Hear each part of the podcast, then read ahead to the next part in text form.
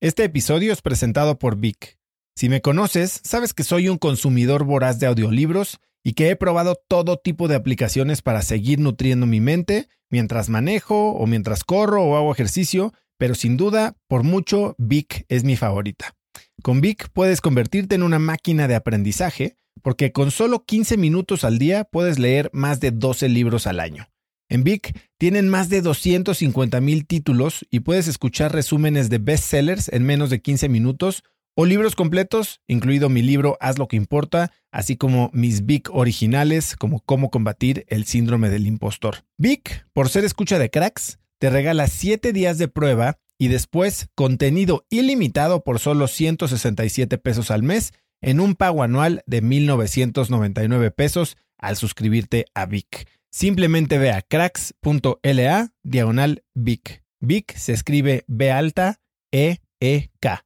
Una vez más, es cracks.la diagonal Vic. Este episodio es presentado por Hospital Ángeles Health System. Cada invitado con el que platico en el podcast me abre los ojos a nuevas tecnologías que están impactando de forma positiva la manera en que todos nosotros vivimos. Una de las áreas en las que el avance tecnológico está generando más impacto es en el área de la salud, especialmente con los avances en cirugía robótica que permiten intervenciones con menos sangrado, menos dolor, cicatrices más pequeñas y una recuperación mucho más rápida. Hospital Ángeles Health System tiene el programa de cirugía robótica más robusto en el sector privado en México. Cuenta con 13 robots Da Vinci, el más avanzado y versátil del mundo, y con el mayor número de médicos certificados en cirugía robótica, con la cantidad de horas necesarias para poder operar, ya que tiene el único centro de capacitación de cirugía robótica en todo el país. Este es el futuro de la cirugía. Si quieres conocer más sobre el programa de cirugía robótica de Hospital Ángeles Health System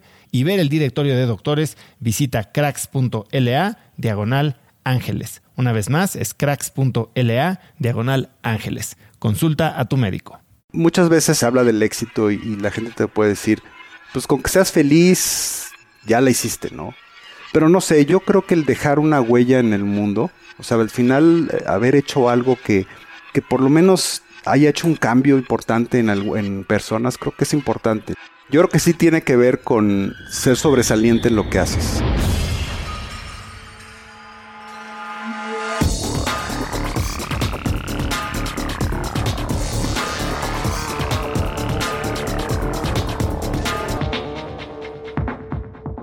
Hola y bienvenidos a Cracks Podcast. Yo soy Osotrava y entrevisto cada semana a las mentes más brillantes para dejarte algo único y práctico que puedas usar en tu vida diaria.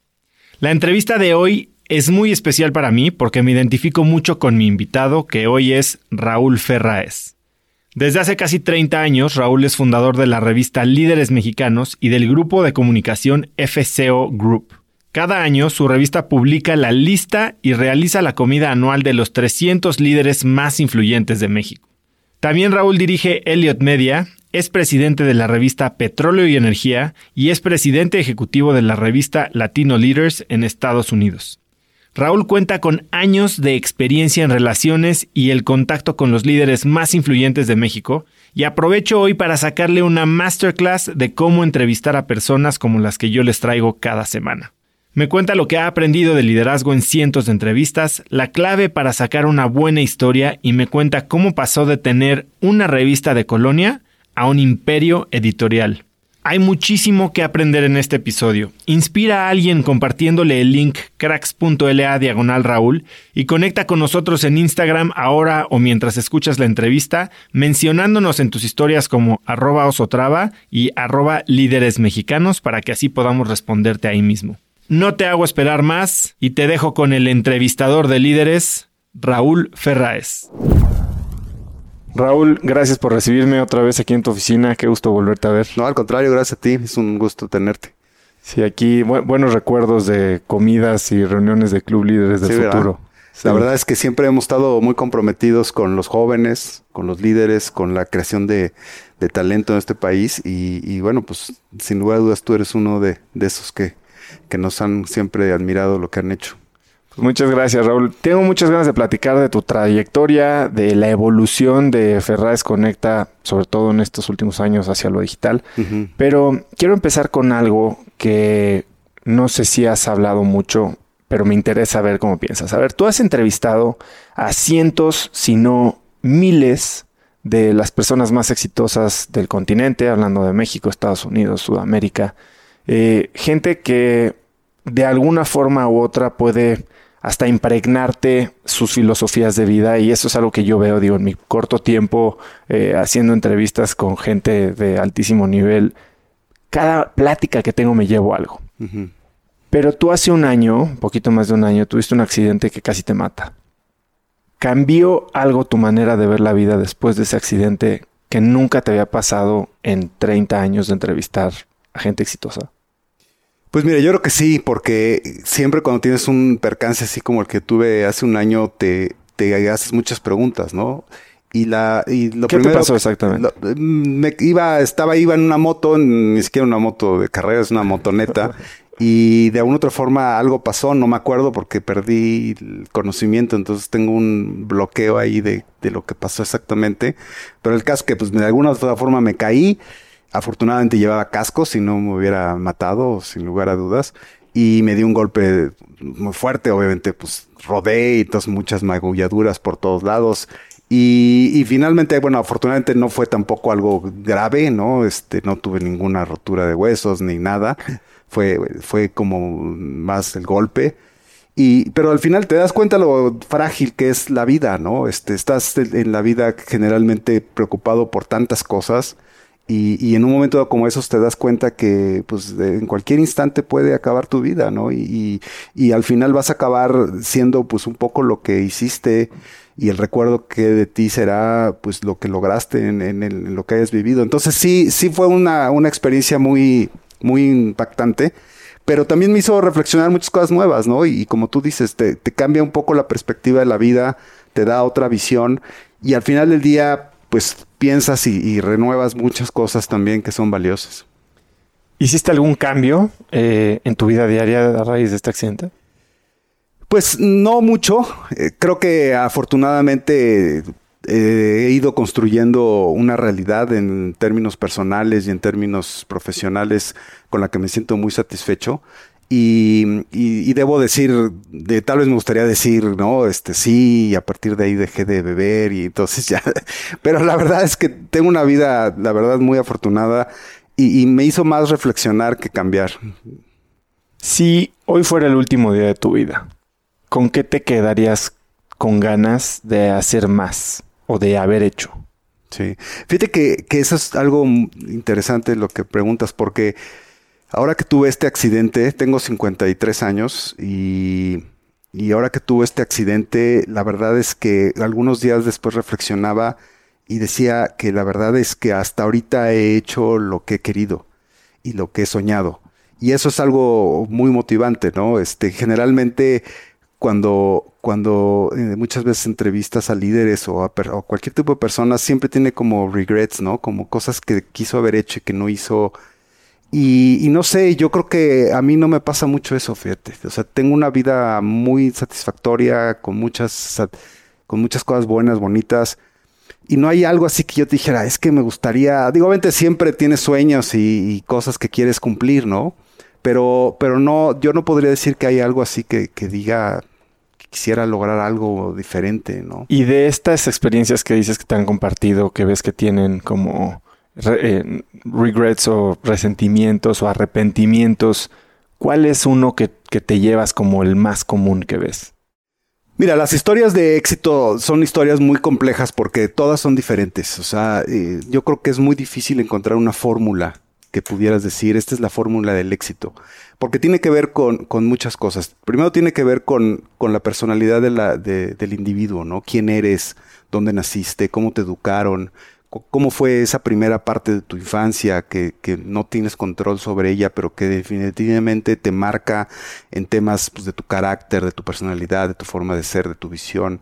Este, cosas que no puedes controlar, como pues, qué tan inteligente o no eres, este, qué tan, tan visionario o creativo. Eh, o sea, hay muchas cosas que tiene, que tiene un líder que, que son totalmente diferentes, ¿no? Luego las circunstancias que marcan en la que te van marcando en la vida. Siempre hay estas, estas frases que dicen que muchos líderes hicieron gracias a que estaban en el lugar adecuado, en el momento adecuado y eso... Sí, lo que dice Outliers, ¿no? Eh, entonces, eso sí es muy importante. A lo largo de todos estos años de entrevistar gente me he dado cuenta que finalmente mm, las circunstancias de la vida, y yo no quisiera llamarle suerte, porque siempre los que hemos estudiado liderazgo siempre hemos estado en contra del tema de la suerte, pero sí hay circunstancias que te ponen o no en ciertos momentos y que si machan con tus características, con tu forma de ser, con, lo que estás pensando en ese momento, tienes un éxito increíble. Y cuántas historias no hay también, ¿no? De, personas extraordinarias que llegaron antes o llegaron después o, llegaron en momentos en los que las circunstancias no eran las adecuadas para algo, para una idea, para un proyecto, para algo, y, nunca tuvieron éxito, ¿no? Entonces, el liderazgo, la verdad es que no hay fórmulas, es un, es un conjunto de, de obviamente, de muchas cosas Sí hay cosas básicas, ¿no? Que, yo creo que no hay ningún líder que no tenga ciertos, eh, ciertas bases fundamentales que todos tienen, pero yo creo que eso tampoco te garantiza el éxito. Bueno, bien se dice que la suerte es cuando se juntan la oportunidad con la preparación, ¿no? Exacto. Y eso lo ves mucho. Una, una, una teoría que, que, hice eh, hace algunos años cuando estábamos eh, como a, cuando cumplimos como 20 años con la revista, hice una teoría que le llamé la ola de surf. Y, yo decía en algunas de las conferencias que doy, dije, la vida de los líderes es como la de un surfista, ¿no? Eh, están ahí en, el mar, ¿no? Con su tabla. Y, y, a base de horas y horas de estar sintiendo el mar, observando las olas, sintiendo la marea, empiezan a entender cuál es el momento ideal para lanzarse, para subirse en la ola, y, muchas veces la ola llega, muchas veces la ola no llega, muchas veces logras eh, ponerte justo donde debía de estar, otras no.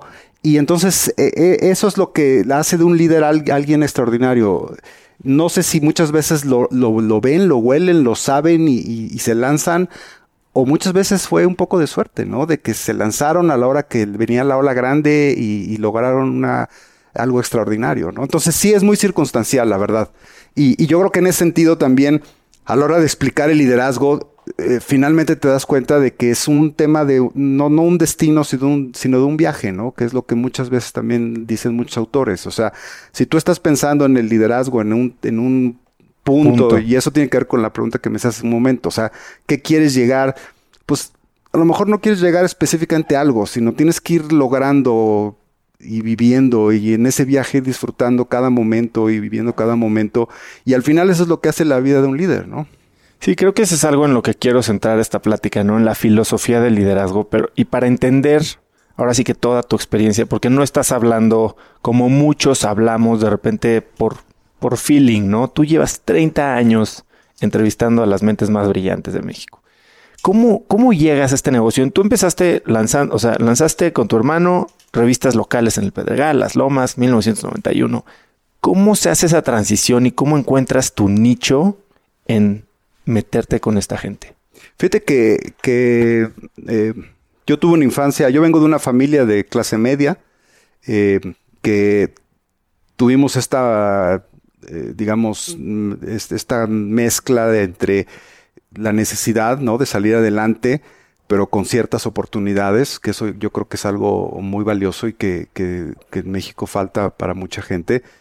Y, y, desde pequeño quise ser empresario, o sea, lo traía un poco en la sangre, quería ser empresario, admiraba mucho a los empresarios, me gustaba mucho la tecnología, me gustaban mucho los medios de comunicación y finalmente estudié comunicación y saliendo de la carrera pusimos efectivamente la primera revista, una revista de, de del Pedregal, de, de, una zona de la Ciudad de México, eh, que era una revista local que repartíamos cada fin de semana eh, en las casas. Y a partir de ahí empezamos a entender lo que era el periodismo. Y, y, y, desde las primeras entrevistas empezamos a hacer, perdón, desde las primeras revistas empezamos a hacer entrevistas. Y, ahí empezamos a descubrir eh, pues, un poco esto que tú has descubierto, ¿no? De cómo el platicar con la gente, el entender su historia, su vida. Nosotros admirábamos mucho a las culturas, por ejemplo, la americana o la europea, en donde las biografías, cuando vas a las tiendas de libros, eh, ocupan varios anaqueles, ¿no? Porque hay este culto al éxito, al trabajo, a la, a la, cultura del esfuerzo de otros, en donde la gente se acerca a conocer esas biografías para, sobre todo, aprender y poder imitarlos, para poder admirarlos. Y, yo siento que, por ejemplo, en México, en la cultura eh, latinoamericana, ese tema eh, no, es, no es tan fuerte, ¿no? Entonces nosotros decíamos, a ver, ¿por qué en México no hay esas biografías de grandes líderes, de grandes hombres actuales, ¿no? Porque digo, si vas a leer algo de eh, alguno de los héroes de la patria, algo así, pues... Entonces la idea de, que empezamos a hacer esas entrevistas, pues fue un poco tratar de acercar a la gente viva a, compartir sus historias con otros y que aprendieran. ¿no? ¿Tú crees que ha cambiado esa eh, interés o esa hambre por conocer a los líderes? Porque hace poco platicaba con Miguel Mier, que probablemente lo conocen bien, y él me decía que hay un vacío de liderazgo, que, que las eh, nuevas generaciones no se sienten conectados con estas figuras eh, que probablemente son las que están en, las portadas de tus revistas, ¿me entiendes? ¿Ha cambiado algo? Yo, lo que, yo creo que lo que ha cambiado son dos cosas muy importantes. Primero que eh, somos un, mundo muy global y que tenemos demasiada información. Entonces, cuando nosotros, por ejemplo, salimos con, la, con la revista Líderes, pues no, no existían las redes sociales, ¿no? No había, eh, pues, solo estaban los medios tradicionales, no había redes sociales, no había internet. La única forma que tenías de enterarte de, de este tipo de historias era pues, a través de una revista, a través de una entrevista. Y lo que yo creo que ha pasado en los últimos años es que el acceso a la información pues, ha sido brutal en términos eh, de las redes sociales, y no solo en México, sino a nivel global, ¿no? Entonces, Hoy en día tú puedes admirar igual a un mexicano que a un australiano o a un eh, francés o a un americano, ¿no? Entonces el, estándar de liderazgo creo que se ha elevado eh, mucho. Em, siempre está este tema de que los mexicanos, pues al final del día hay cierto no, no, quisiera llamarlo malinchismo, pero sí creo que hay una parte en donde la admiración siempre se da mucho hacia figuras internacionales o más inalcanzables. Y en México creo que sí nos ha costado trabajo eh, como que mandar los mensajes de los liderazgos de los mexicanos. Y creo que ahí hay mucho que trabajar, ¿no? No, inclusive algo que decías ahora cuando contabas tu historia. Tú venías de una familia de clase media con ciertas necesidades, pero también oportunidades. Ahora que estoy entrevistando gente mucha de la gente que me escucha me dice, eh, eh, pero ¿por qué nunca entrevistas a gente que vino de la nada? Como que existe esa descalificación de él no es como yo, él no tuvo las mismas dificultades que yo tuve cuando era chico y entonces por eso no me identifico con su historia. Cuando yo creo que el mensaje es todo lo contrario, todos tenemos las mismas dificultades, algunas son económicas, algunas son familiares, algunas son emocionales, algunas son claro. Eh, culturales, ¿no? ¿Tú ves eso? ¿Crees que esa desigualdad social es lo que está generando este, esta división entre el líder y lo que pasa en Estados Unidos, por ejemplo, que todo mundo sale, el, sueño americano, ¿no? Empiezas desde abajo y por eso es tan aceptado universalmente. Yo creo que, mira, yo creo que sí, sí hay cambios y sí hay circunstancias que te permiten y que te facilitan ciertas cosas. Eh, en algún momento dado, también hace como 10 años, hicimos una como una estadística de todas las personas que habíamos entrevistado y nos dimos cuenta de algo muy interesante. El, cerca del 80% de, la, de las personalidades que habían salido en la revista Líderes venían de la clase media. Eh, un 10% venían de la clase muy alta y un 10% venían de la clase muy baja. Lo cual te dice que eh, la clase media es la principal generadora de liderazgos y yo creo que no solo en México, en todo el mundo.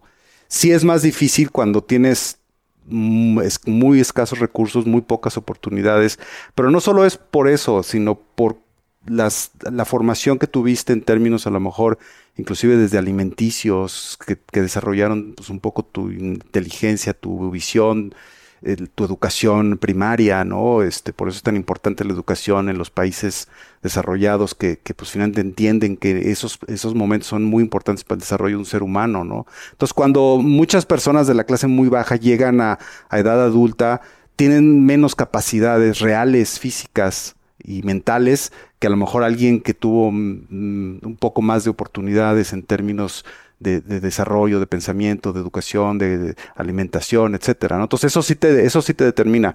Y lo mismo pasa con la clase muy alta, ¿no? Eh, los liderazgos en la clase alta también son difíciles de encontrar. Obviamente no quise que dejen de ser ricos, ¿no? A lo mejor el hijo de fulano pues está ahí en el negocio y sigue siendo de él y sigue siendo un hombre muy rico. Pero de ahí a que sea un líder y que, y que eh, siga avanzando y creciendo y, que sea reconocido como un eh, como alguien que tomó un negocio y que lo llevó a otro nivel, la verdad es que tampoco hay muchos casos. O sea, finalmente las primeras generaciones, las segundas son, son complejas, ¿no? Por, pues, ahora, hay, otra parte que también creo que, que, está pasando en los últimos años y es que el mundo se ha vuelto muy complejo. O sea, es, es más difícil entender la realidad cuando tienes tanta información, aunque pareciera mentira porque tienes tanta información que, que yo creo que, que, te pierdes un poco, ¿no? En, en, toda esa información. Entonces yo creo que lograr, y además los espacios pues, de liderazgo y de, de, triunfo, pues también están más restringidos en muchas cosas, ¿no? Ahí es donde yo creo que ha venido mucho de toda esta nueva filosofía de que, pues, pues tener un, ser líder y tener una vida feliz no, no necesariamente tiene que ser que hayas llegado a la posición de Carlos Slim, ¿no? O sea, tú puedes tener un liderazgo en una comunidad, en tu familia, en un grupo social, y puedes tener un nivel de felicidad bastante alcanzable y tal vez un nivel económico bastante eh, razonable eh, en una posición de un liderazgo que no necesariamente tenga que ser el hombre más importante en los negocios o el político más relevante, ¿no? Entonces, yo creo que esos valores también están cambiando, sobre todo en los jóvenes, en los millennials y todo, en donde ya el, tema de llegar hasta arriba y ser los más de, de todo no es un issue tampoco, ¿no? Esa era mi siguiente pregunta. Para ti, que bueno, ponerle el sello de líder a alguien, pues ya es la emisión de un juicio, ¿no? Sí, claro. ¿Cómo defines el liderazgo? Mira, para nosotros sí sigue siendo, eh, siguen siendo esos ejemplos de personas, de hombres y mujeres que han logrado una excelencia extraordinaria en lo que han hecho. Porque, porque para nosotros, primero tienen un mérito, ¿no? desde el punto de vista del trabajo, de la, de la perseverancia, de la inteligencia, pues finalmente de, de la visión que han tenido para lograr lo que tienen. Segundo, creo que son historias como todas fascinantes en donde hay mucho que aprender, ¿no? En donde muchos de sus valores, de su trabajo, de su disciplina, dejan enseñanzas muy valiosas. Y, tercero, pues porque somos un poco esa revista del, del top, ¿no? Del elite de la elite. Cuando hacemos la, la edición de los 300 cada año, pues eh, ahora sí que ponemos fichas de 300 mexicanos en un país de 120 millones de mexicanos. O sea, es infinitísimamente pequeña la lista, ¿no? Si lo comparas con la población. Pero finalmente, pues es la elite de la elite de un país que, que, que en lo económico, en lo político, en lo social, en lo artístico, en lo cultural, ha alcanzado niveles de excelencia que, que son ejemplos, ¿no? También de, de, de, esfuerzo y de liderazgo, ¿no? Y tiene que ver con, sé que la lista de los 300 es la lista de los 300 líderes más influyentes de México. Y te oía comentar en una entrevista que no necesariamente implica que es la gente más pulcra o la gente más correcta o la gente más admirable o incluso la gente más amada, ¿no? Simplemente es alguien que tiene un nivel de influencia por X o Y razón gigantesco. Este nivel de influencia se mide en cuántos millones de personas logras impactar. Porque como bien decías, hay, hay líderes. Yo, yo entrevisto a gente increíble que tiene un impacto muy profundo, pero tal vez en un grupo de personas más pequeño. Sí, aquí sí medimos mucho eh, el volumen, ¿no? Eh, hay, hay por ahí una universidad en Estados Unidos, creo que es Singularity, que le dice a sus alumnos, a ver, lo que tienes que hacer aquí es pensar en proyectos que por lo menos impacten a un billón de personas, ¿no? Porque si no, no, no, no tienen esa dimensión que, que, deben de tener. Eh, los líderes en, la lista de los 300, pues sí, son los que tienen las posiciones más importantes, donde más impacto generan en lo económico, en lo social, en lo político, en lo, en lo cultural o en lo científico, y está definida justamente por, por esa fuerza, ¿no? Por esa capacidad de, de generar impacto en muchos mexicanos. Las decisiones que toman o dejan de tomar los miembros de la lista de los 300, pues muchas veces impactan a millones, no, no miles, ¿no? De mexicanos. Entonces sí, sí la lista sí es una, una cosa muy importante. Pero por ejemplo, en la revista, digo, en la lista hay 300, pero en la revista eh, entrevistamos cerca de 600 o 700 personas cada año. La mayoría de ellos no están en la lista y son historias, como tú dices, extraordinarias de personalidades que están en posiciones en las que están haciendo cambios importantes en industrias o sociales o económicos o políticos que son admirables. ¿no? Ahora regresemos a esos primeros días en los que estás generando este nuevo medio. ¿Cómo, cómo empiezas? ¿Cómo abren dos chavos de veintitantos años las puertas de la gente que está moviendo el país? Mira, ahí tuvimos eh, ciertos golpes de suerte, como, como dicen, como decía yo, las circunstancias, ¿no? Este, eh, primero no teníamos mucha información, entonces nos, nos pasaba, y yo es algo que admiro de los jóvenes, que de repente se lanzan a hacer cosas sin saber este a dónde van a acabar, ¿no? Y eso es algo que conforme vas creciendo vas perdiendo porque te vas volviendo más analítico, más miedoso. y más miedoso. Y yo estoy seguro que si, si lo hubiéramos pensado un poco más, pues a lo mejor no nos hubiéramos lanzado, ¿no? Entonces, esas son de las, de las cosas que, que son muy bonitas de la juventud. La verdad es que nosotros empezamos con nuestras revistas locales y a, y a partir de empezar a hacer entrevistas con vecinos, tanto del Pedregal como de las Lomas, que fueron las dos primeras revistas que tuvimos, pues empezamos a descubrir este mundo que te decía hace rato de personalidades, de gentes importantes que vivían en estas colonias, que estaban haciendo cosas extraordinarias. Y, un momento después, dos o tres años de, de, que teníamos las revistas, dijimos, a ver, ¿por qué no hacemos una revista nacional en donde entrevistemos a puros líderes? y que podamos de una u otra forma eh, contar estas historias, ¿no? Entonces empezamos el proyecto a principios de 1991 y, y, la verdad es que tuvimos mucha suerte porque hicimos una lista que todavía hoy cuando veo esa portada de hace casi 30 años, digo, de verdad como el burro que tocó la flauta, ¿no? Porque escogimos, escogimos y nos aceptaron entrevistas personalidades que hoy tú las ves y siguen siendo un referente, ¿no? Por ejemplo, en esa primera edición, eh, en, la, en, la, parte política, pues estaba, por ejemplo, eh, Carlos Jan González, ¿no? Uno de los políticos más grandes, influyentes y, poderosos que ha tenido este país, ¿no? Este, en esa revista estaba eh, Rufino Tamayo, que fue la última entrevista que dio en su vida. Y nos las dio a nosotros para esa primera edición. En esa revista estaba Julio César Chávez, que era en ese momento un deportista extraordinario, campeón de box, este, eh, en, esa, en esa revista estaba, por ejemplo, José Madariaga, que era el presidente de los banqueros del país en ese momento, Sandra López Benavides, que tenía una fábrica de zapatos que se llamaba Calzado Canadá, que en ese momento era una de las eh, zapaterías más grandes del mundo, de, de, de, México. En fin, todos los personajes que salen en esa revista son así emblemáticos, ¿no? ¿Cómo nos consiguieron? No sé, o sea, ¿sabes qué hicimos? Hicimos como cuando haces una fiesta que le dices al otro que ya aceptó el otro y entonces todo el mundo va porque piensa que ya... La verdad es que esa primera edición la hicimos así un poco Medio bloqueando. Pues sí, diciéndole, a ver, esta es la lista que va a estar, ya están todos aceptados, solo faltas tú. Y cuando la gente veía la lista decía, wow, tengo que estar ahí, va a ser una edición muy importante y así logramos convencer a todos. Y la verdad es que fue una gran edición esa primera. ¿Cuáles eran los retos más grandes a los que te enfrentabas en esos primeros años? Pues mira, la, de, desde el punto de vista de, de, la credibilidad de que pues no éramos nadie, eso era importante, ¿no? Este, eh, creo que por un lado no éramos nadie y por otro lado creo que despertábamos muchas simpatías, ¿no? Porque éramos dos chavitos de, yo tenía 24, mi hermano tenía 25 y, y yo creo que eso a, a muchos de estos empresarios pues les daba como como no sé si risa o no, pero creo que esa parte fue importante. Dos, pues que sí nos estábamos planteando un proyecto de dimensiones eh, grandes, ¿no? En donde eh, estábamos poniendo en la mesa un concepto que pues que no existía, ¿no? Y que creo que la gente lo veía con muy buenos ojos. Obviamente la parte del reto comercial pues siempre estaba, pero creo que también ahí tuvimos suerte cuando llegábamos con las marcas, con las diferentes empresas y les platicábamos del proyecto y, y, les gustaba. Y entonces tuvimos, te digo, un poco esa suerte, esa, esa, esa conjunción de circunstancias que fueron positivas. Y cuando sale la primera edición, el 1991, la verdad es que tiene un éxito inusitado, porque además lo que hicimos fue Sabíamos que, que, el modelo de negocio no nos iba a dar para hacer una revista de distribución eh, muy masiva, porque pues, eh, hubiéramos tenido que hacer demasiados ejemplares y, no nos iba a dar el modelo de negocio.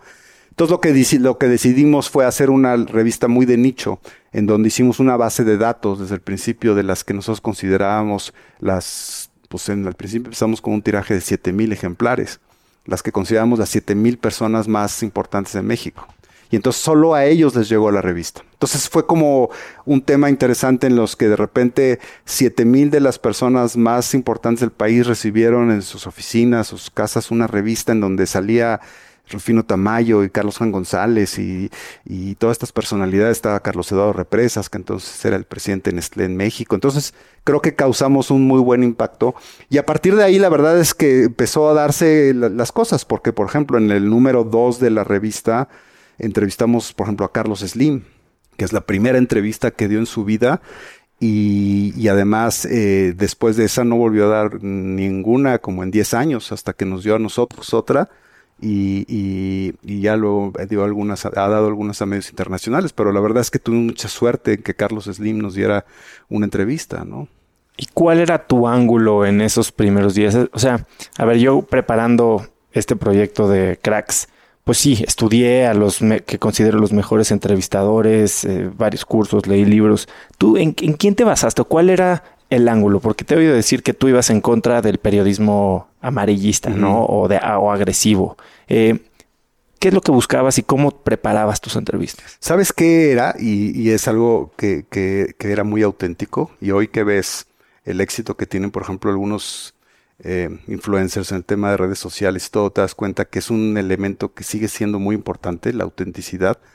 Yo creo que la mayoría de las preguntas que les hacíamos eran preguntas que necesitábamos hacer.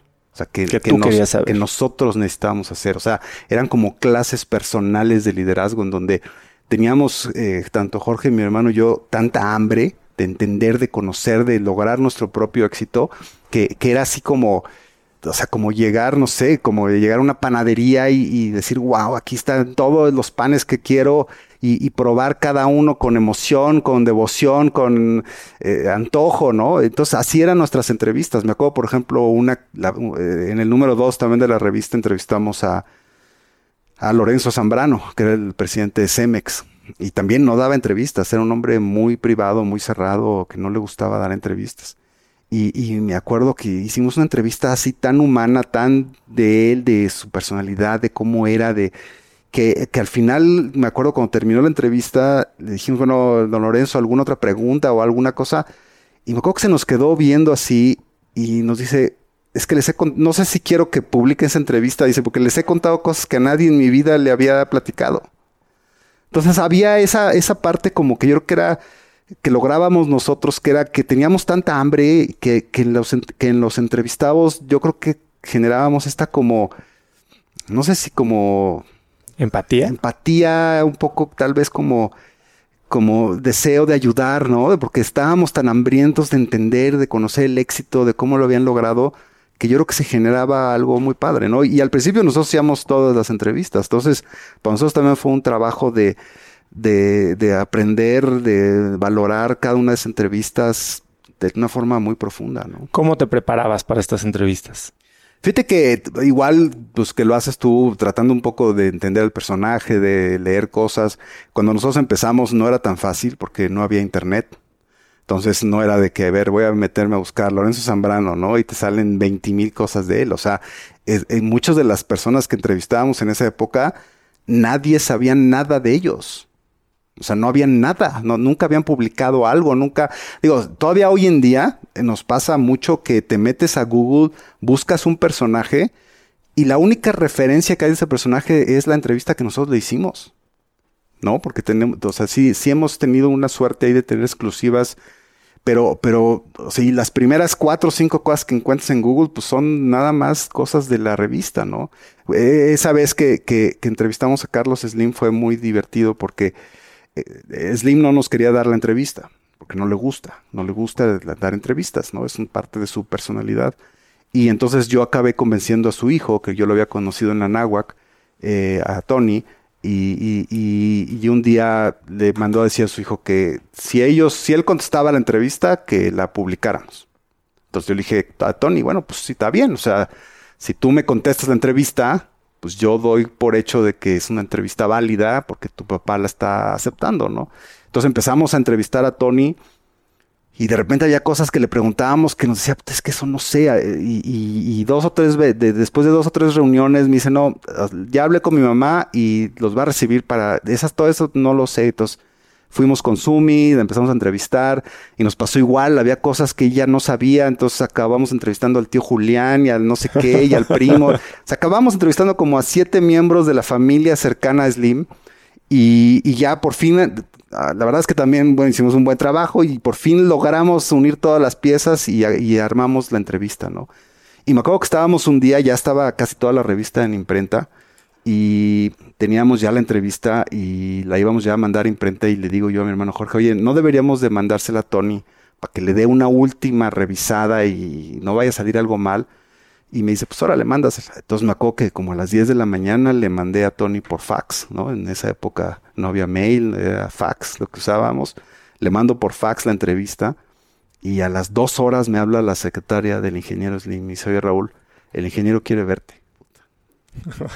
Y, me dice, le dije, ¿qué? ¿Cuándo? ¿Qué? Me dice, hoy a las 4 te espera aquí en su oficina.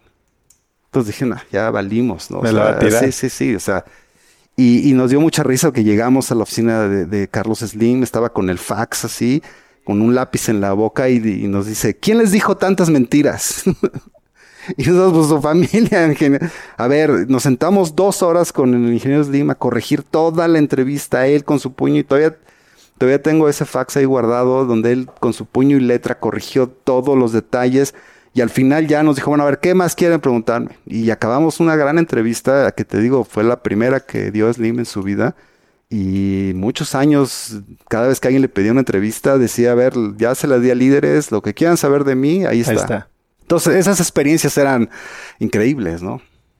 Me imagino que para preparar tus entrevistas lees mucho y estando en tu casa veo que tienes una librería enorme, eh, aquí en tu oficina también. ¿Tienes algún sistema para leer, algo que te permita hacerlo más eficientemente? Pues no, no, leo muy rápido, me gusta mucho leer novelas, este, siento que, que los libros técnicos muchas veces ya hoy con la tecnología es mejor echarte una plática de TED Talk con el autor y con eso en 15 minutos entiendes el concepto de un libro. Y las novelas sí las disfruto muchísimo. Y, leo rápido y me gusta leer y le dedico bastante tiempo al día a leer. ¿Cuál es el libro que más has regalado?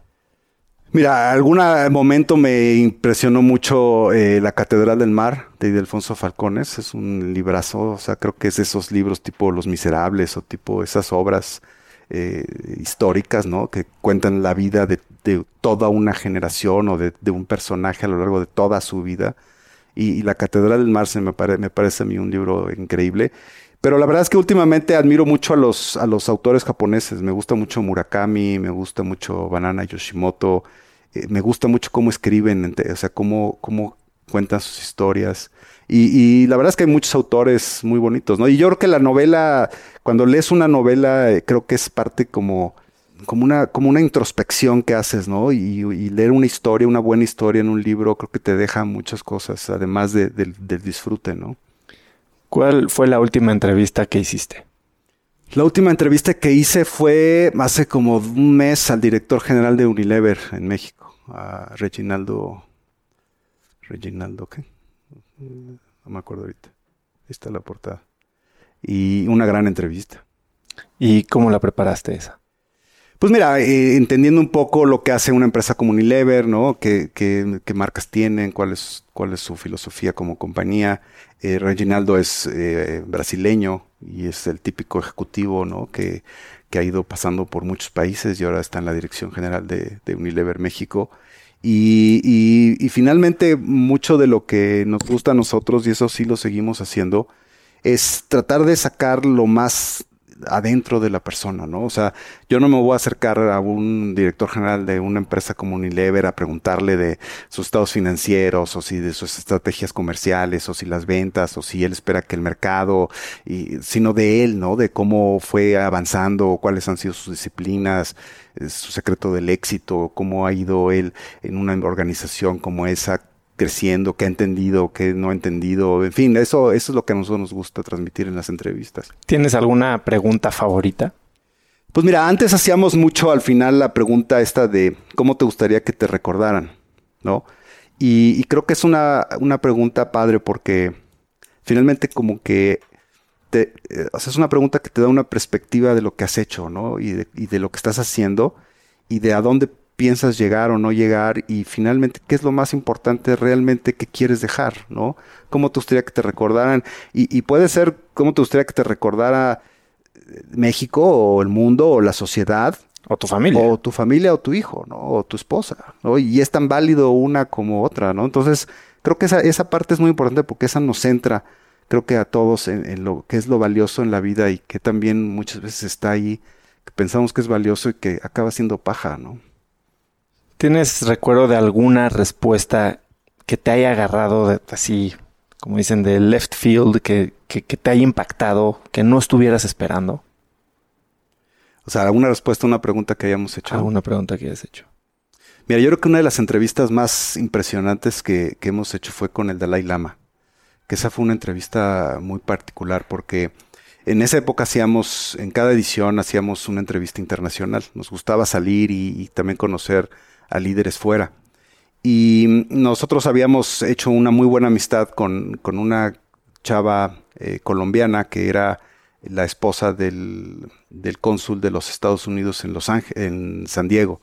Y nos habíamos hecho muy amigos de ella. Y unos años después, eh, a este señor lo mandan de embajador de los Estados Unidos a la India. Y un día nos habla esta amiga nuestra y nos dice, ¿cuándo van a venir a visitarme?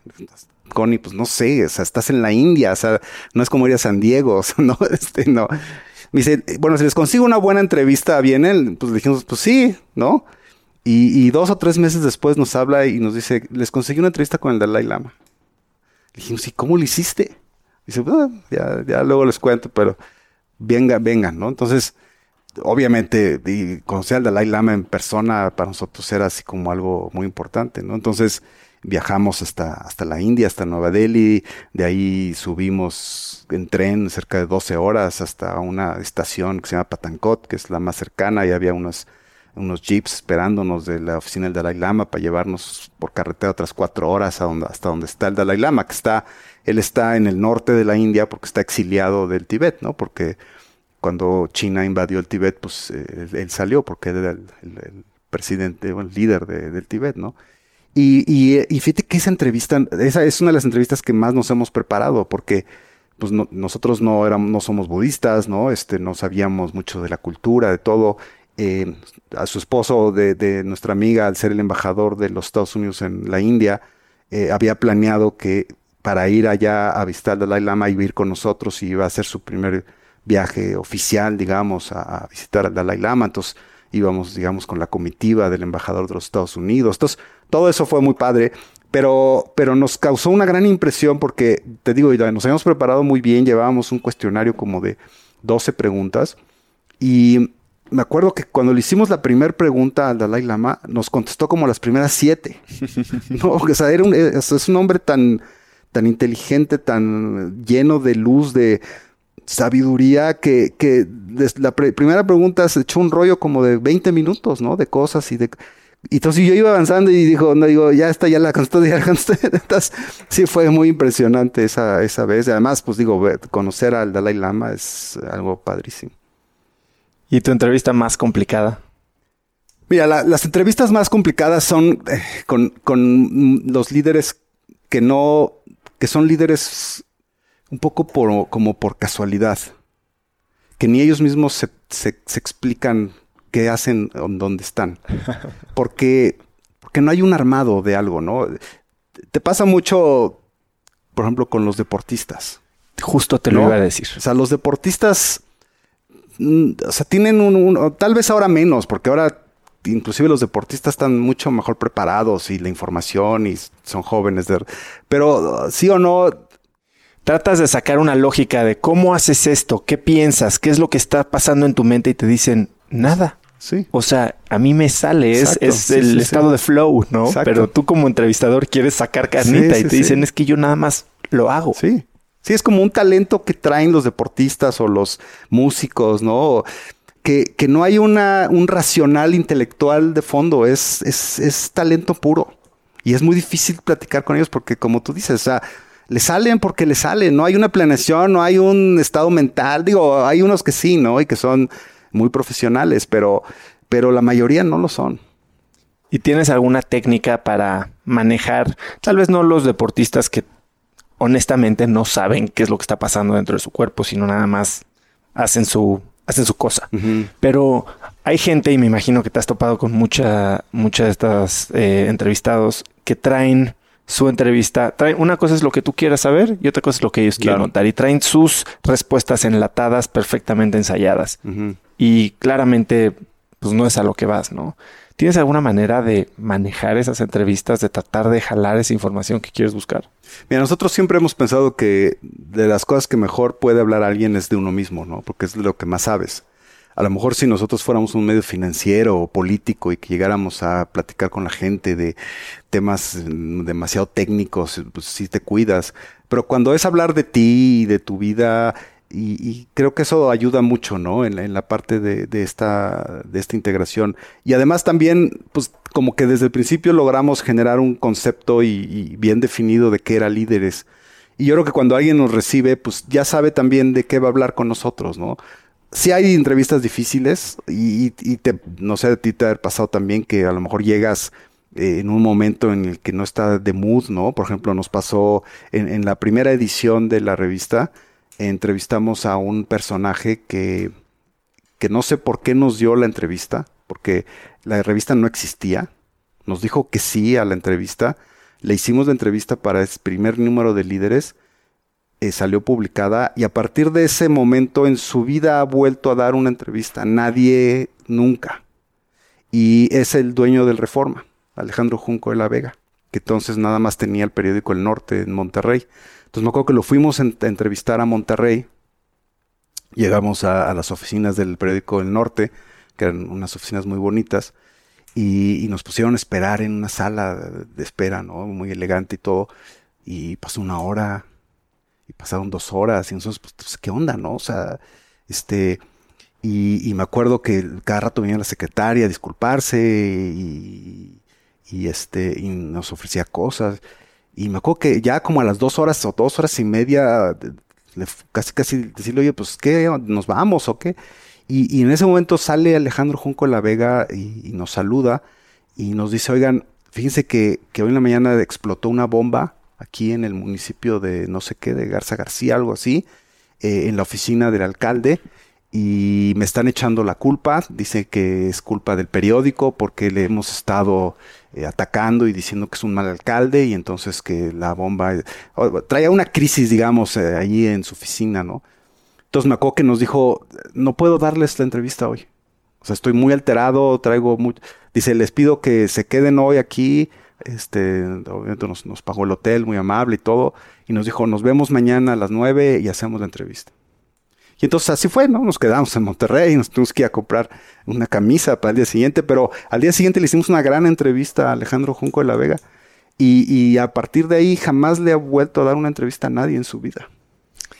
Sí, hay veces que, bueno, la mayoría de las veces no controlas toda la situación. Si tú tuvieras el poder de- o pudieras definir cuáles son las dos o tres cosas que se tienen que cumplir para que una entrevista tenga la posibilidad de ser una gran entrevista. Y perdón que estoy abusando porque estoy aquí yo tomando mi propia clase de un experto de, de entrevistas. ¿Cuáles serían estas condiciones? Mira, yo creo que tienen que ser auténticas, ¿no? Y eso es, hace, hace rato que preguntabas, ¿qué tienes que romper? Pues tienes que romper un poco ese hielo, ¿no? Con el entrevistado para que realmente acabe contándote las cosas que, que realmente lo mueven, que realmente lo, han marcado. Si, no tienes una revista, si no tienes una entrevista auténtica, no sirve. O sea, porque finalmente es la típica entrevista que da alguien, pues nomás por pasar el rato o, lo que tiene que decir, ¿no? Cuando son, no sé, temas delicados, políticos. Entonces yo creo que eh, lo primero es que tiene que ser muy auténtico y eso generalmente lo logras mucho, pues platicando, como te decía hace rato, del mismo, de, sus, de su historia, de, de su familia, de sus valores, de lo que lo mueve, lo que lo motiva. Yo creo que esa, esa parte es muy importante. Lo, segundo, creo que tienen que tener un propósito eh, eh, la entrevista, ¿no? Y ese propósito yo creo que tiene que ser, ¿qué le vas a dejar a la audiencia? O sea, ¿cuál va a ser el aprendizaje al final que esa entrevista te va a dejar? Y pueden ser muchos, ¿no? Puede ser un, tema de admiración, de, de, entretenimiento, puede ser un tema de trabajo, de esfuerzo, de perseverancia. O sea, hay muchas cosas que les puede, que le puedes aprender en una entrevista. Pero creo que tienes que ir un poco con ese, con ese foco, ¿no? A la hora de prepararte para hacer una entrevista, sí es importante saber los datos y todo, pero, pero al final yo creo que tienes que lograr decir, ok, yo, yo qué quisiera que me dejara esta entrevista. O sea, quiero, quiero, ¿qué quiero entender? ¿Qué, qué quiero de, lo, de la historia de esta persona, qué es lo que me gustaría que otros admiraran o que otros dijeran, wow, ya entendí por qué es así o por qué no, o por qué. Y esa, esa parte yo creo que es muy valiosa, ¿no? Y, y finalmente, la parte de, de la persona, ¿no? Que, que, que, yo creo que es muy importante transmitir quién es, sus valores, y, y eso también a la audiencia le, le, gusta mucho, ¿no? ¿Quién consideras que es de los mejores entrevistadores que hay? México, Estados Unidos. ¿En, en quién dices eh, qué bien hace tu trabajo? Mira, depende en qué, porque yo creo que en México no hay muy buenos entrevistadores, sinceramente. O sea, nos cuesta mucho trabajo eh, hacer entrevistas. Obviamente cuando hablas de temas coyunturales o políticos o algo, pues creo que si tienes muy buenos personajes ahí, ¿no? Carlos Doret creo que es un gran entrevistador en temas coyunturales, en donde se atreve a decirle las cosas a, la, a los entrevistados, a sacarle justo eso que dices tú, ¿no? De que de esto no quiero hablar, pues es lo que te voy a preguntar, ¿no? Y eh, Adela Micha creo que también es buena, este pues muchos de estos eh, comunicadores que son los, los, los famosos, los importantes, que, que, hacen cosas buenas. Pero, por ejemplo, aquí en México no tenemos el concepto este de, como en Estados Unidos, de como de talk show, ¿no? En donde, en, donde, eh, y eso es algo bien raro, porque, por ejemplo, aquí en México la mayoría de las entrevistas que vemos en los medios tradicionales acaban siendo de empresarios, de políticos, muy coyunturales. Y, y por ejemplo, en Estados Unidos le tienen un una idolatría al tema de los artistas, ¿no? o sea, los líderes de opinión más importante en Estados Unidos, pues es Cantantes, Hollywood, sí. ¿no? De, de los artistas, los actores, los eh, músicos. Y esos son los que van a los talk shows. O sea, tú nunca has visto, o muy rara vez has visto que un político o, o un gran empresario, de no ser Gates o Jobs uh -huh. o alguien así que, es, que ya son como rockstars, ¿no? Que vaya a un programa de estos, pues no. Entonces, allá lo hacen muy bien porque también por ejemplo, una Ellen DeGeneres o, o, o, este Jimmy Kimmel o este otro británico güerito, ¿cómo se llama? Este, el que hace lo de Carpool Karaoke, este... Mm, eh, bueno. Ya sé quién es.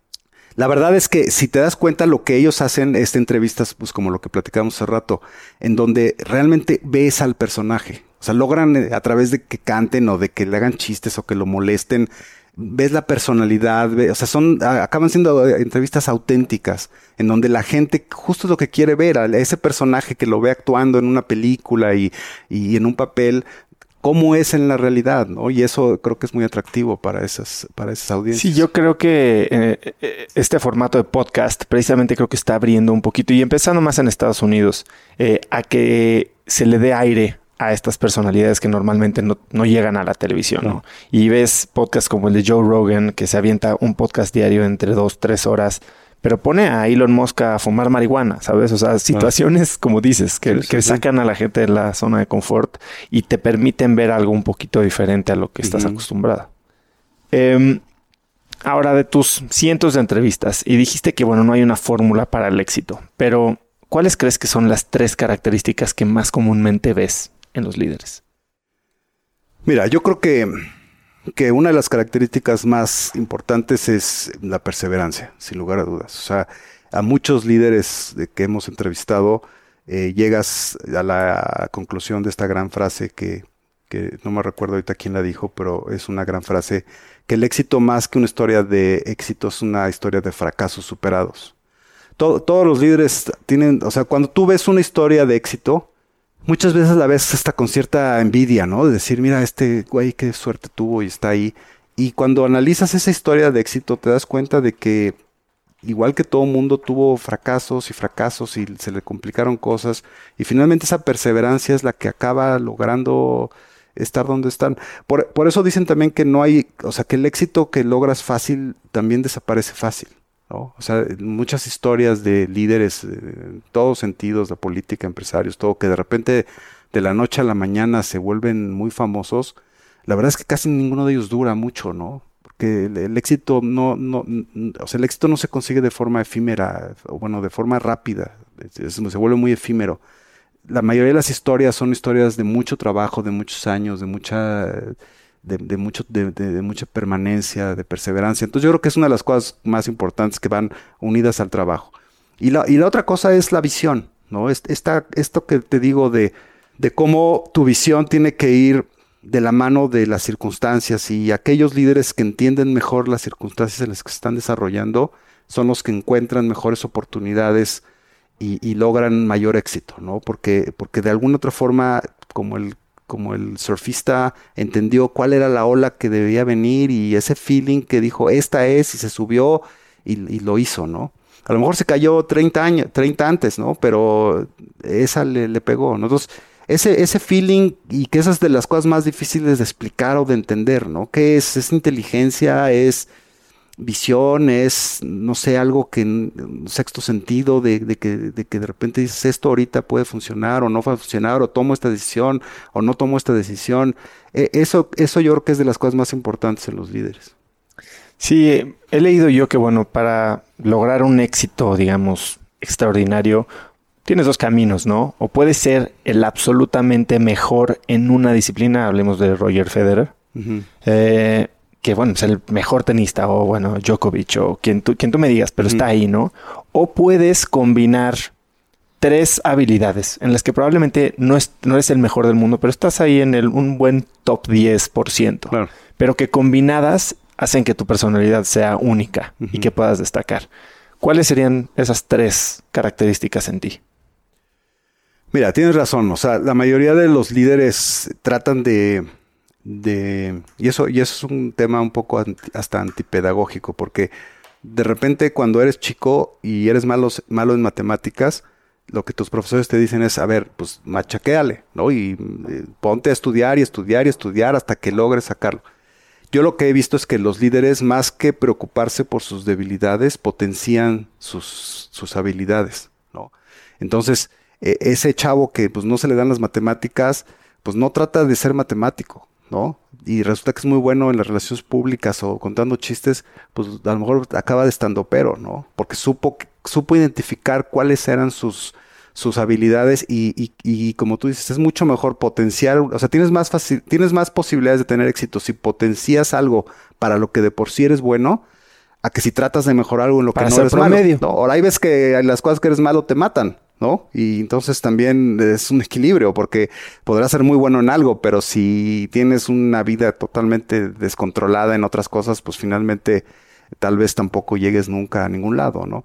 Yo creo que, yo creo que en mí, mi historia, yo diría que la perseverancia ha sido, sin lugar a dudas, este, un, factor muy importante, ¿no? El de mantenerse, el estar, el confiar en que las cosas van a, funcionar y, y mantenerse Creo que eso ha sido fundamental.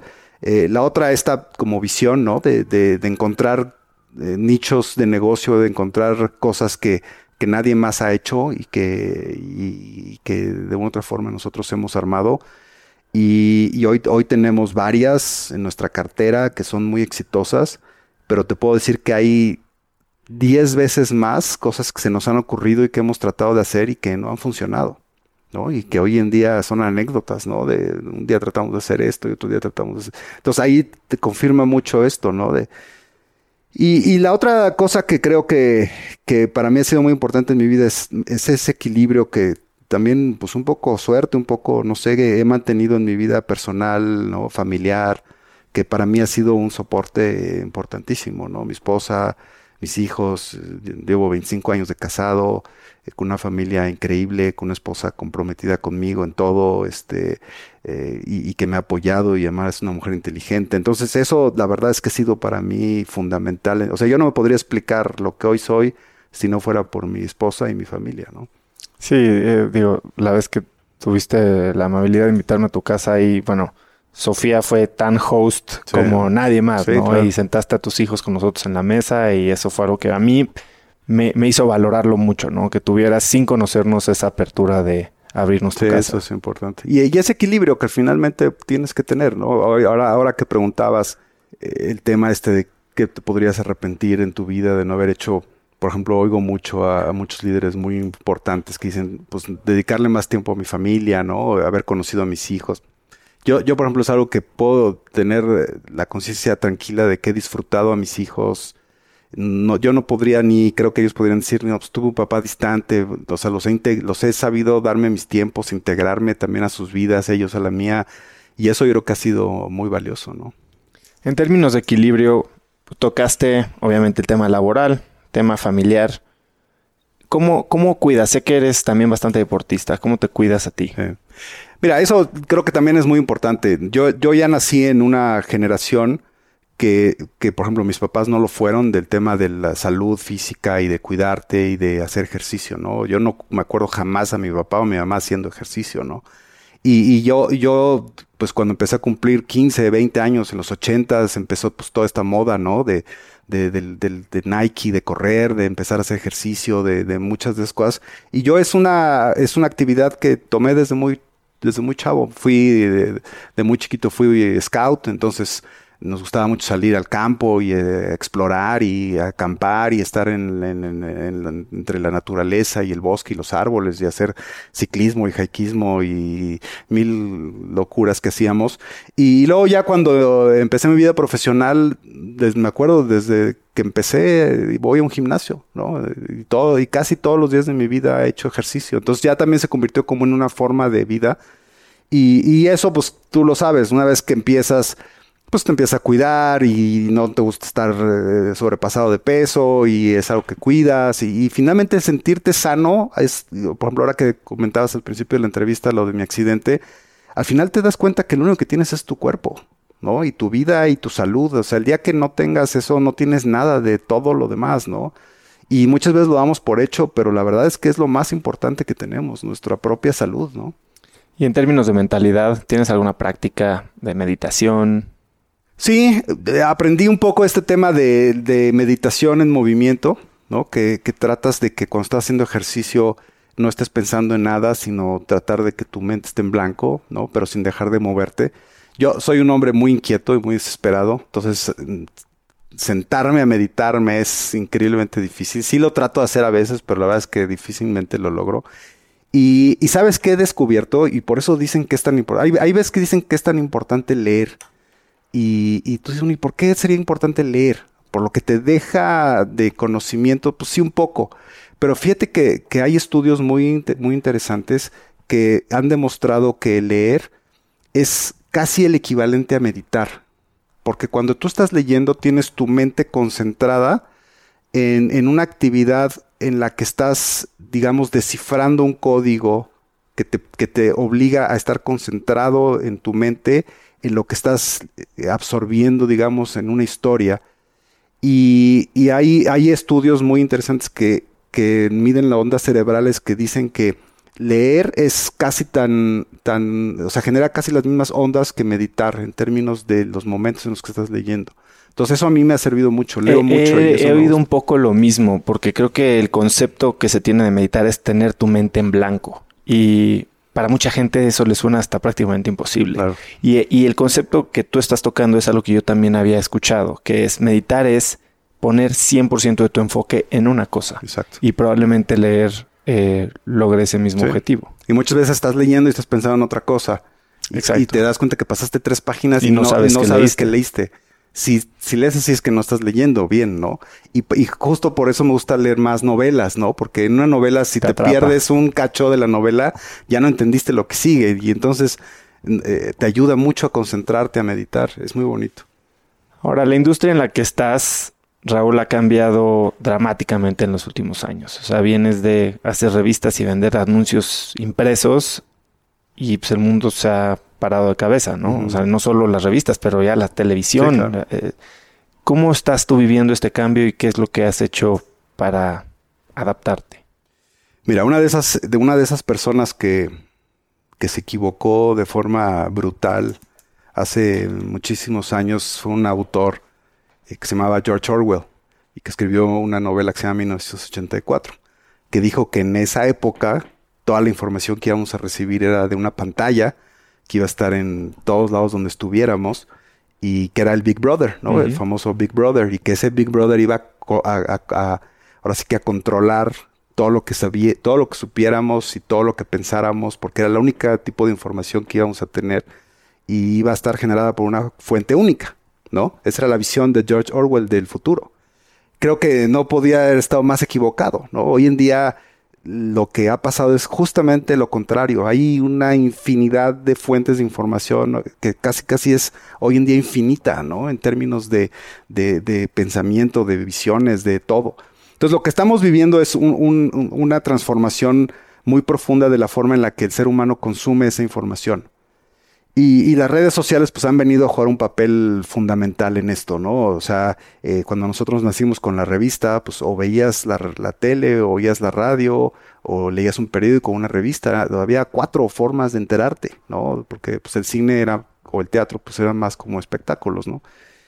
Y hoy en día, pues eso ha cambiado mucho. Yo digo que ha sido como la democratización de la información, ¿no? Hoy en día cualquier persona puede ser un medio de comunicación cualquiera. O sea, hasta un chavito de 13 años en la prepa puede ser uno de los medios de comunicación más creíbles y confiables que lo sigan 5, 7, 10 mil gentes. O sea, nosotros cuando salimos con líderes hacíamos 7 mil ejemplares. O sea, hoy tener 7 mil followers en Twitter o en Instagram es como 7 mil, estás chiquito, ¿no?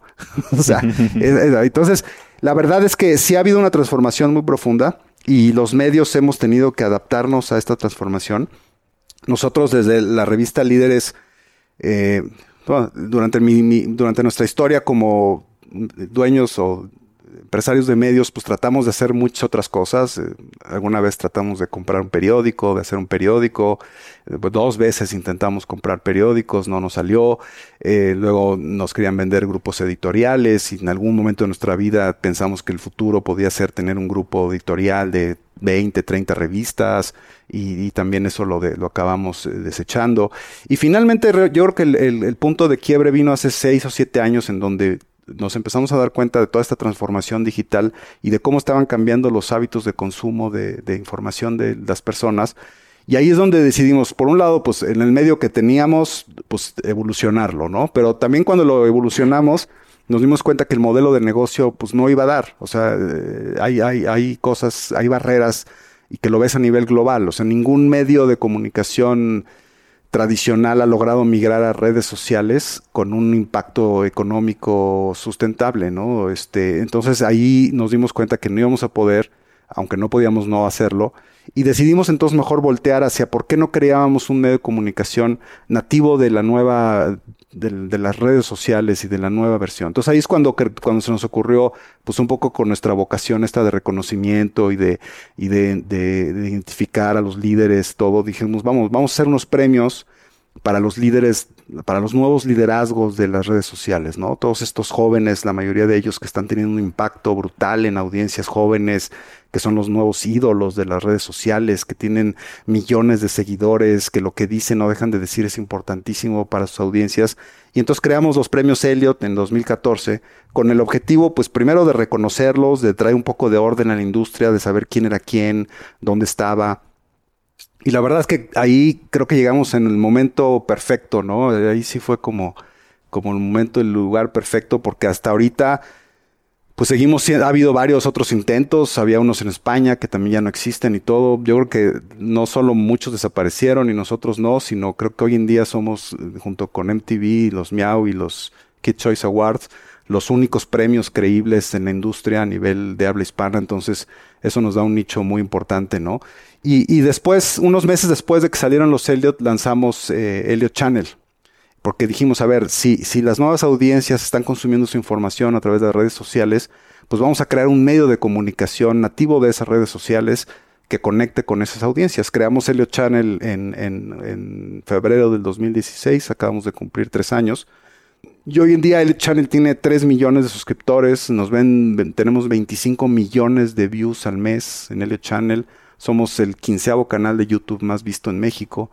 Y es un fenómeno, ¿no? De lo que hemos logrado ahí en, el tema de generar, que crea, tenemos seis programas semanales, eh, estamos cada día metiendo nuevos programas, haciendo nuevas cosas. Y Helio, Channel se ha convertido para nosotros en un, en un medio de comunicación digital muy poderoso que nos da acceso a muchas cosas, a conocer a, a, toda esta nueva, este nuevo mundo de influencers, de, y eso nos ha permitido ir creciendo ya la empresa en muchas otras direcciones, ¿no? Tenemos una agencia de influence marketing muy importante, que hoy tenemos clientes muy grandes, este, de las empresas más importantes del país, en donde lo estamos ayudando a cómo hacer esa migración, ¿no? De los medios tradicionales, de, por ejemplo, uno de nuestros clientes es una empresa de juguetes. Imagínate el drama de una empresa de juguetes que vende juguetes físicos a chavos de entre 6 y 18 años. Que ya no ven la tele. Que ya no ven la tele. ¿no? Y que el 80% de su presupuesto sigue siendo Televisa. Entonces, ¿cómo le haces para migrar y cómo le haces para llegar a esas nuevas audiencias? Eh, estamos trayendo la, Federación Mexicana de eSports a México eh, para regular todo el tema de los, de, los, eh, de los videojuegos, de la disciplina de los eSports hacer torneos, empezar a generar ahí. Y ahí es donde están las nuevas audiencias, ¿no? todos los chavitos de 10, 15, 16 años están en los videojuegos, jugando Fortnite, jugando Clash of Clans, este, los diferentes juegos que hay ahí que se han vuelto un fenómeno a nivel global, ¿no? Entonces ahí es donde creo que sí hemos entendido un poco estas tendencias y nos hemos ido abriendo un mercado muy interesante, eh, eh, entendiendo hacia dónde van ¿no? estas nuevas este, audiencias y qué es lo que los clientes están buscando para llegar a esas audiencias. Y ahí hemos tenido un éxito muy bueno, la verdad, muy, muy satisfactorio. Has creado la empresa que va a matar tu empresa, ¿no? Yo creo que los medios tradicionales no, no, van a morir. O sea, yo creo que lo que va a pasar es que va a haber una convivencia eh, mayor entre todos. Creo que muchos van a tener que readaptarse, reorganizarse. Eh, yo creo que el concepto principal de la comunicación es eh, que el contenido es rey, ¿no? Content, como decía. Content este, is king. Content is king, ¿no? Y el que la empresa que entienda bien eso es la que va a tener éxito. O sea, si tu contenido es suficientemente relevante, no importa mucho dónde esté, porque la gente va a querer llegar a él.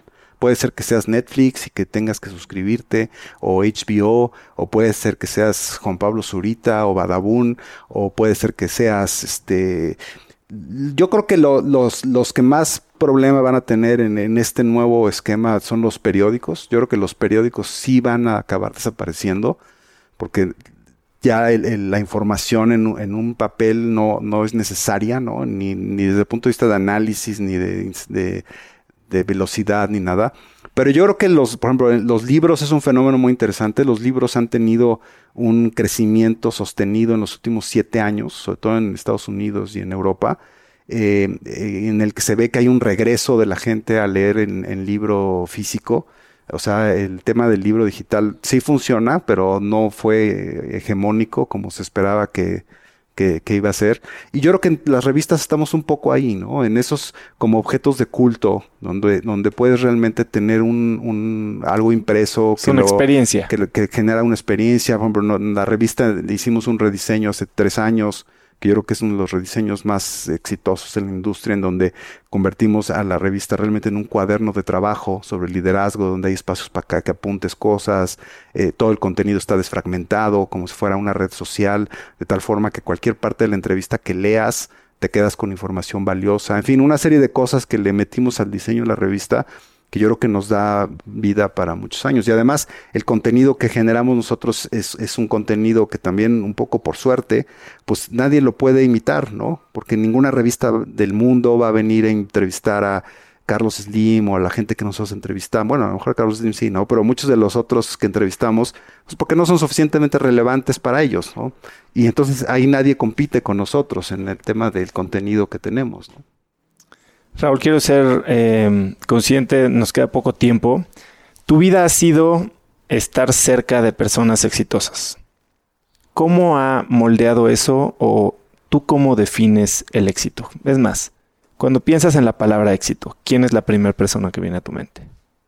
Mira, yo creo que el éxito es una, es una palabra muy compleja porque yo creo que sí tiene que ver con ser, ser sobresaliente en lo que haces, ¿no? O sea, muchas veces hablas, se habla del éxito y, la gente te puede decir, pues con que seas feliz, ya la hiciste, ¿no? Pero, pero no sé, yo creo, yo creo y, en las historias que, que, como tú dices, me he acercado, o no sé, también a lo mejor es un poco una deformación profesional, pero yo, yo creo que el dejar una huella en el mundo, o sea, al final eh, haber hecho algo que, que por lo menos haya hecho un cambio importante en, personas, creo que es importante, ¿no? O sea, eh, yo no estoy muy de acuerdo con estas filosofías de, de personas que, que, a lo mejor, no sé, se van a un monasterio y son completamente felices, eh, los 80 años que vivieron y murieron, y que no generaron nada más que su propia felicidad y no impactaron en la vida de ninguna otra persona, no sé. Yo creo que el éxito es sí ser relevante un poco en lo que haces, ¿no? Porque creo que es como parte de, de demostrarte a ti mismo y a los demás de que, de que tienes esa visión, esa pasión, que trabajas, que, que de una u otra forma te esfuerzas, que eres constante, ¿no? Y, y, pero, pero al mismo tiempo creo que tiene que ser un equilibrio, ¿no? O sea, yo creo que ya esas historias de, o, el costo que te puede llevar a tener éxito a, base de, de ser mala persona, de, de, abandonar a tu familia, de no tener un equilibrio personal y todo, yo creo que tampoco ya se vale, ¿no? Entonces, yo creo que también el alcanzar un éxito mediano es hoy en día mucho más valioso a lo mejor desde el punto de vista personal que llegar a éxitos así brutales, ¿no? En donde las circunstancias, si te das cuenta también, y, no solo en México, en Estados Unidos, eh, las personas que llegan a éxitos demasiado, demasiado grandes, casi siempre acaban perdiendo el piso de alguna forma, ¿no? Acaban mal, acaban en drogas o acaban con problemas emocionales serios, porque yo creo que también ahí hay una parte que te desconecta mucho de la realidad de, de, de, de, no sé, pero, pero yo creo que es ese equilibrio justamente, ¿no? Sí, algo que yo he visto mucho en, en, la gente que he podido entrevistar, que ya son casi 40 entrevistas, eh, es que muchos de ellos están, y lo decías, ¿no? muy, abiertos y cómodos con el cambio. ¿Tú cuál ha sido el cambio de pensamiento o cambio de hábitos que más positivamente ha impactado tu vida en los últimos cinco años? Mm, yo creo que el mantenerme actualizado.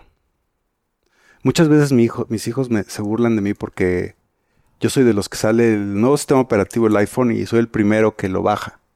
¿No? ¿Ya tienes el 13 o no? Ya, ya tengo, ya tengo el 11.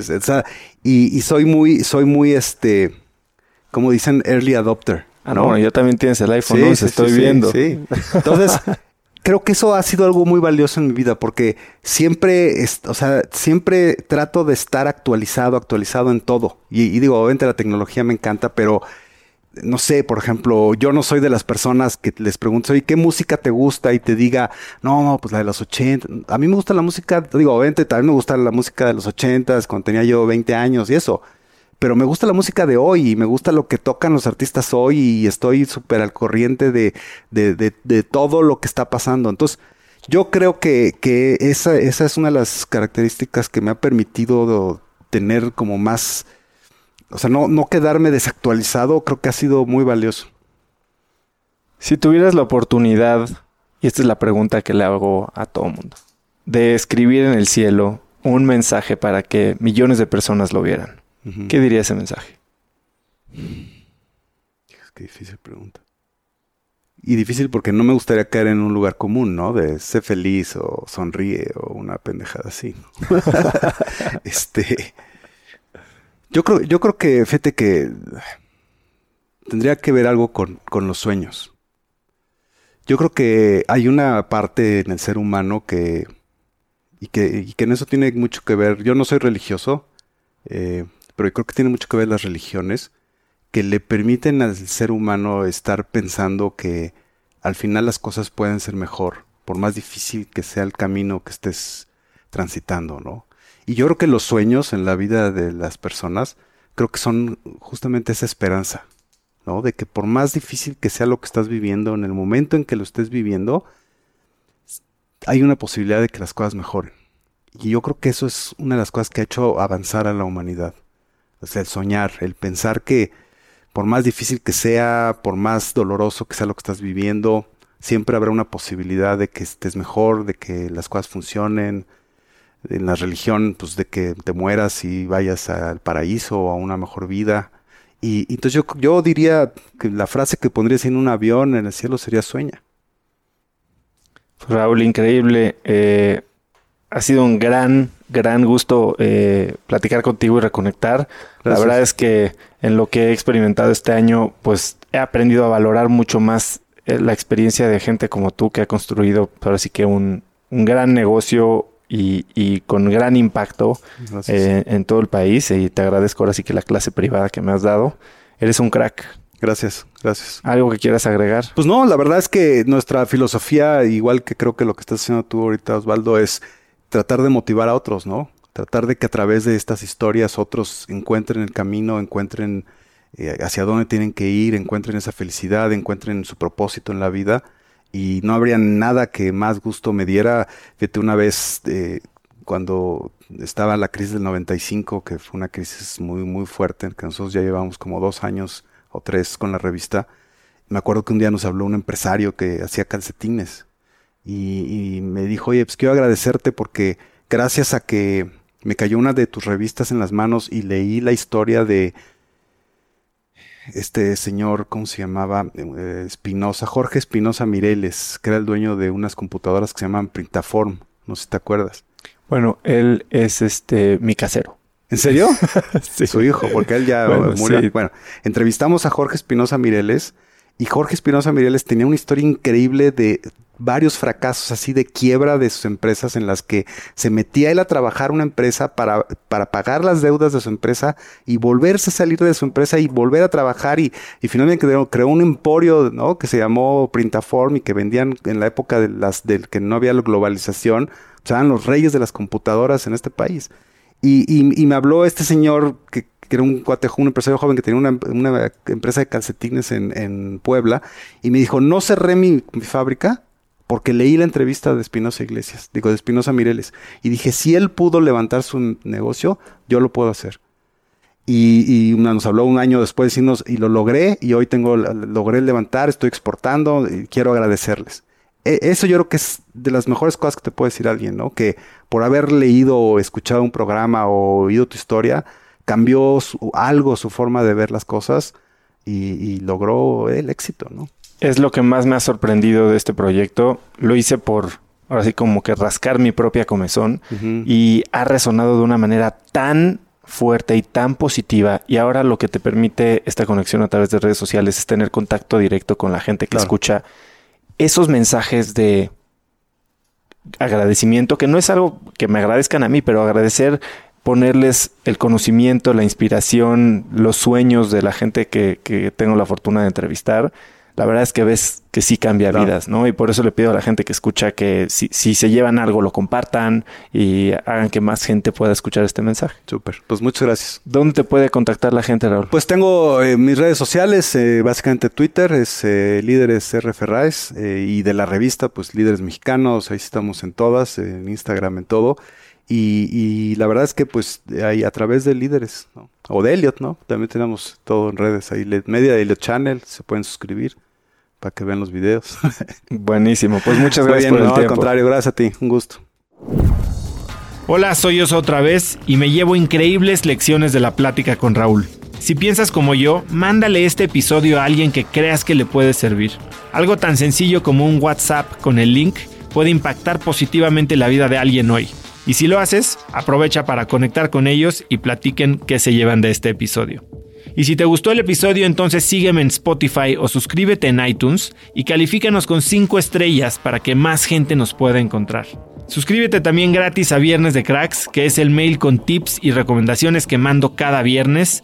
Es gratis, siempre va a ser gratis y puedes recibirlo yendo a cracks.la diagonal viernes.